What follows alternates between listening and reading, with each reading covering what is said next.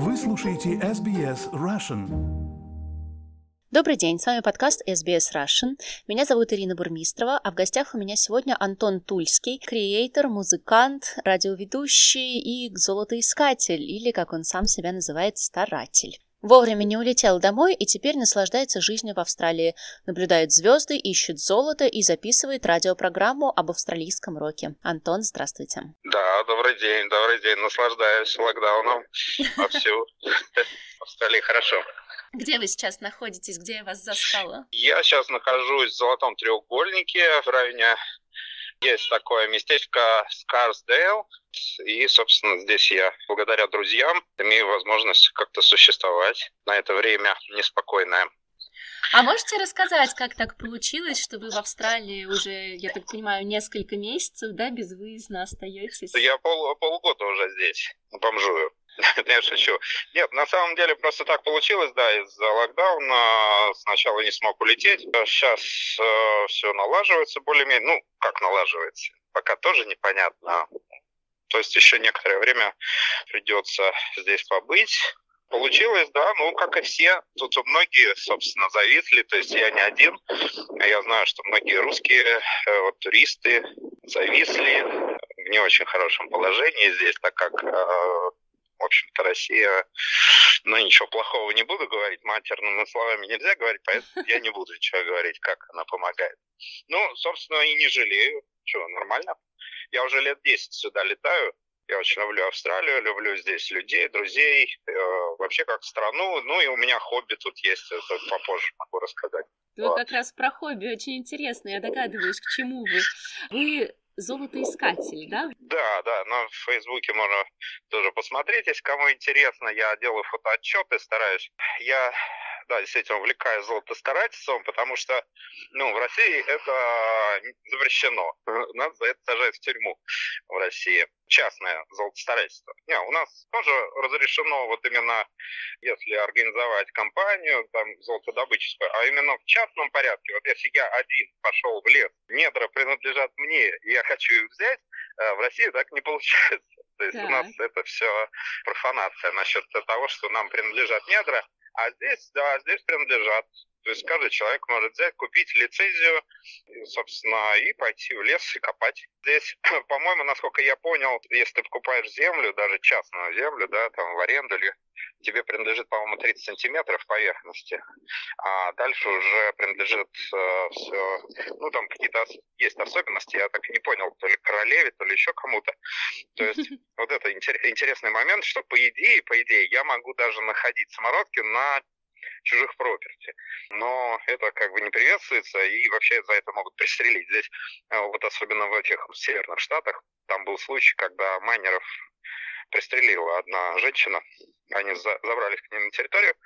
Но там был единственный случай уникальный. Дело в том, что в Австралии есть законодательство, что если нет тела, то нет дела. Вот.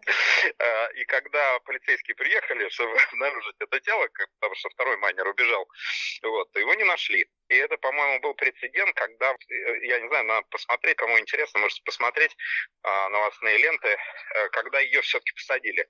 То есть тело не нашли, а майнера убитого, а ее, по-моему, посадили. То есть это дело такое непростое. Вот. И, собственно, да. в продолжение разговора я вот в этот раз мне удалось в Вестерн Австралию еще съездить. Это отдельная страна. У вас, я скажу, в Австралии. Я бы сказал, что это вообще отдельный мир. Чем-то на Россию похож, кстати. Там такие люди какие-то немножко неприветливые, но в то же время очень много интересных моментов. Мне очень понравилось, что там коровы, например, гуляют сами по себе, как у Индии. Свободно пасущиеся коровы, как у вас на этикетках молочных. Да, да, да. Пишут. Да, свободные коровы. Но я, кстати, в этом смысле, э, и причем там у вас изображена такая счастливая коровка, да, что она счастливо пасется, но я бы там еще тогда добавлял какую-нибудь надпись, что она умирает своей собственной смертью. Ну вот это было бы тогда уж счастье. А так все равно же их всех пристреливают или как-то убивают. Поэтому это не очень, наверное, счастливо для них. Подождите, Антон, давайте к, к золоту немножко вернемся. Расскажите, пожалуйста, да, к нашим баранам. Да, к нашим золотым баранам. Во-первых, где вы его ищете? Вот вы говорите, что на чужих землях нельзя, а своя здесь есть или как? Да, если у тебя карта Билли, у меня есть карта Билли, это на самом деле а, эти карты продаются, золотые карты, они продаются, здесь есть специальные золотые магазины для золотодобытчиков, где можно приобрести карты, э, где ты можешь не в смысле, что это, знаете, как сокровище, да, там, знаете, нет. А там есть геологические и топографические карты, где можно определить, где шла жила, вот древняя жила.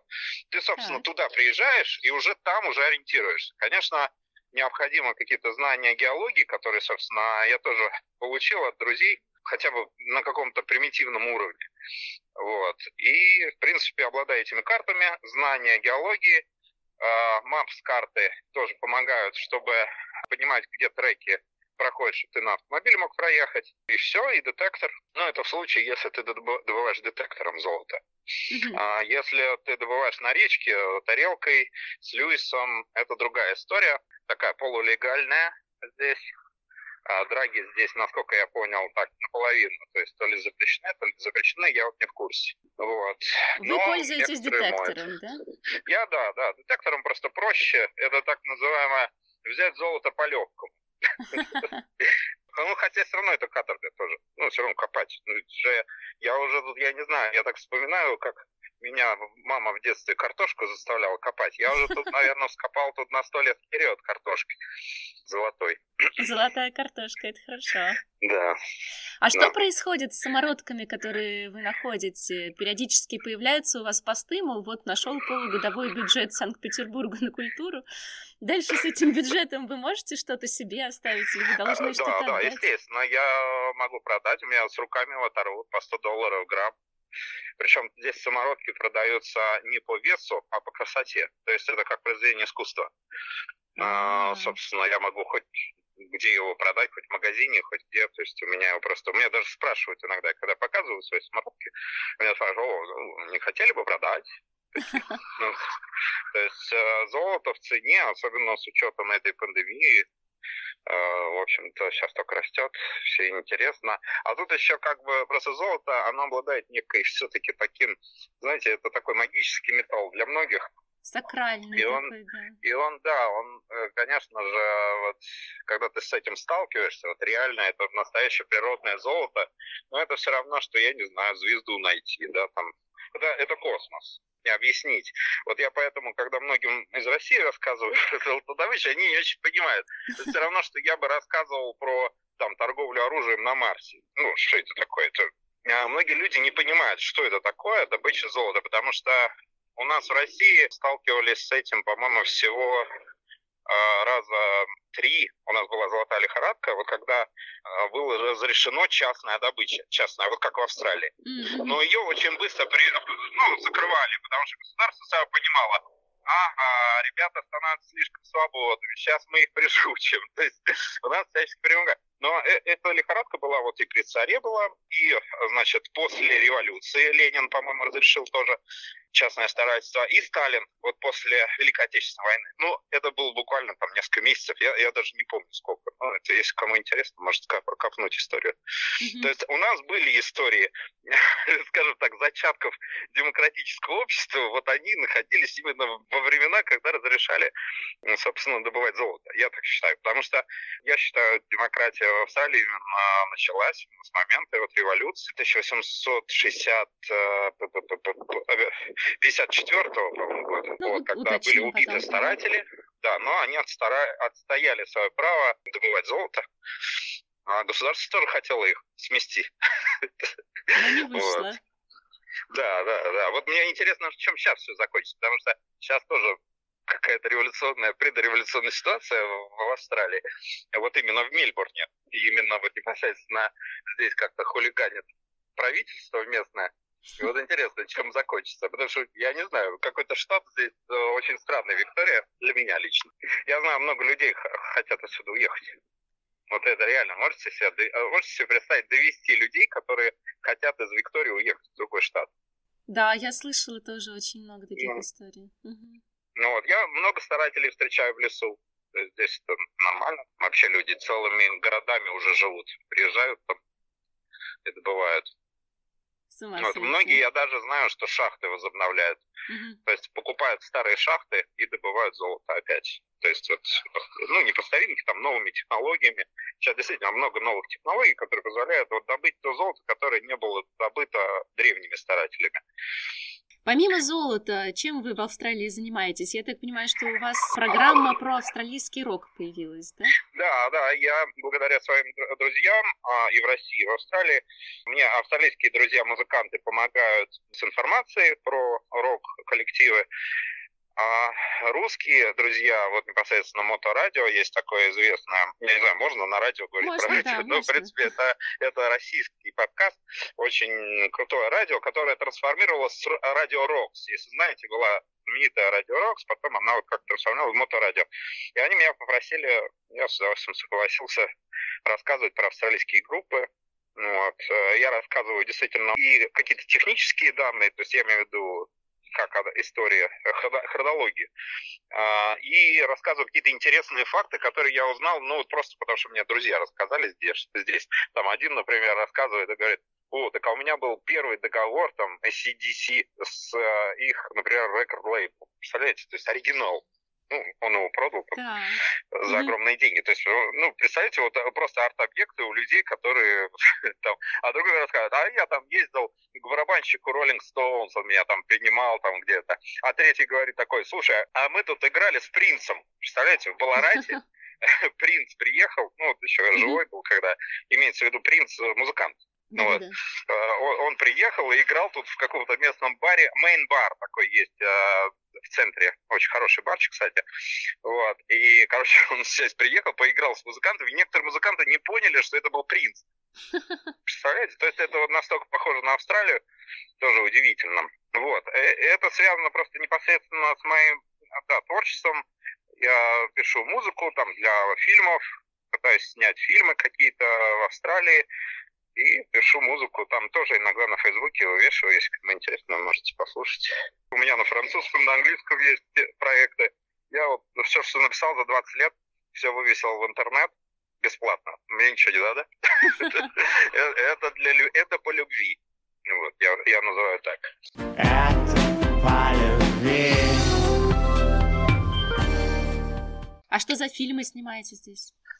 А я вот э, снимаю документальные фильмы, тоже про старателей, про золото, travel movie такие. Но еще у меня есть мысли снять именно про русских знаменитых личностей, которые были известны, ну, например, Russian Jack. Он был очень известен в Австралии, в частности, э, даже в Вестеровсале стоит ему памятник. Вот. Но в России, например, никто про него не знает. А это достаточно известный герой, такой легендарный, можно сказать, сказочный, который прославился, вот, майнер, с Архангельска, кстати. Э, я вот хотел снять про него фильм, я снял тизер небольшой, он тоже есть на ютубе, Russian Jack. А, если кому интересно, можете посмотреть. А вот фильм, ну, естественно, какие фильмы сейчас. Ну, если найдется бюджет или какой-то сумасшедший спонсор, я с удовольствием снял бы этот фильм про великого русского в Австралии. Это очень круто было бы. А на YouTube у вас канал, да? Можете сказать, как да, называется да, да, да. Антон Тульский, э, по-моему, он называется Кролл Рок 1 либо Антон Тульский, я думаю, по запросу тоже можно найти. Окей, okay, хорошо. Основная работа у вас при этом остается, или вы там в каком-то долгом отпуске? Я, да, я в таком непонятном отпуске. Ну, я креатор, э, занимаюсь э, таким креативом у меня, связан с рекламой, с э, брендами и так далее. И, ну, удаленки это, конечно, сложно. Вот, и я, честно говоря, так немножко сейчас в отпуске, назовем это так. По Питеру скучаете? Конечно, конечно. Питер это такая, ну, город, ну, как, не знаю, как объяснить, а, такие города они не отпускают. То есть из них очень сложно уезжать. Они как вампиры, они держат тебя, то есть ты очень серьезно зависишь от таких городов, потому что в них сосредоточено очень много. Вот, например, как бы я не любил Мельбурн, Баларат, там, еще другие города, все равно нет вот этой глубины, которая там есть. Там очень глубокая культура. Вот. Но несмотря на это, вот, например, э, мне очень приятно, что э, я вот участвую в такой организации, как Мельбург. Это культурная организация, которая помогает э, культурным связям Санкт-Петербурга и Мельбурна. Они же города побратимы, да? Да, да, да. И вот было 30-летие, мы праздновали вот это, э, э, и очень вот руководитель у них интересная, Алочка Федорова, вот она это все организует практически все за свой счет. То есть, я имею в виду, что все это делается просто по любви, грубо говоря. Ну, огромная работа, и жалко, что, ну, скажем так, сейчас это все из-за пандемии, из-за всего так немножко заглохло. Но я надеюсь, что это все возобновится. Ну, куда же мы денемся? Когда-то когда должно. Да, да. Спасибо вам огромное, Антон. Очень интересно с вами разговаривать. Да, не за что. Спасибо вам, Марина. Звоните, если кому интересно, заходите, да, слушайте музыку, заходите в Facebook. А, слушайте SBS радио, я его очень люблю. И даже, кстати, моя музыка крутится на SBS Chill. Вот, у вас, да по-моему, что вы? Ой, как здорово. Да, да, ваш программный директор взял мою музыку. Э, я сделал проект под названием Andy Fike. Если кто-то хочет, может набрать его на Ютубе тоже. Очень интересный, необычный проект. Там поет Андрюша Нуждин. Это знаменитый питерский певец из проекта Трепинаки. У нас была такая группа известная, а, андеграундная. И вот он, я его попросил спеть. И вот мы записали пол альбома. Он очень интересный, потому что я представил, как русские песни поются австралийцами. В 60-х годах. Представляете? Вот если мы в машину времени попали, в 60-х годах вдруг австралийцы начали петь русские песни. И вот как это получилось. И вот, собственно, вы можете найти на ютубе Энди Файка. Послушайте. Хорошо, обязательно найдем, послушаем. Очень интересно. Спасибо вам большое. И да, рад, удачи в поисках. Да, всем привет, не теряйте духа и позитива. Вот. Россия нам поможет. I'm like a baby,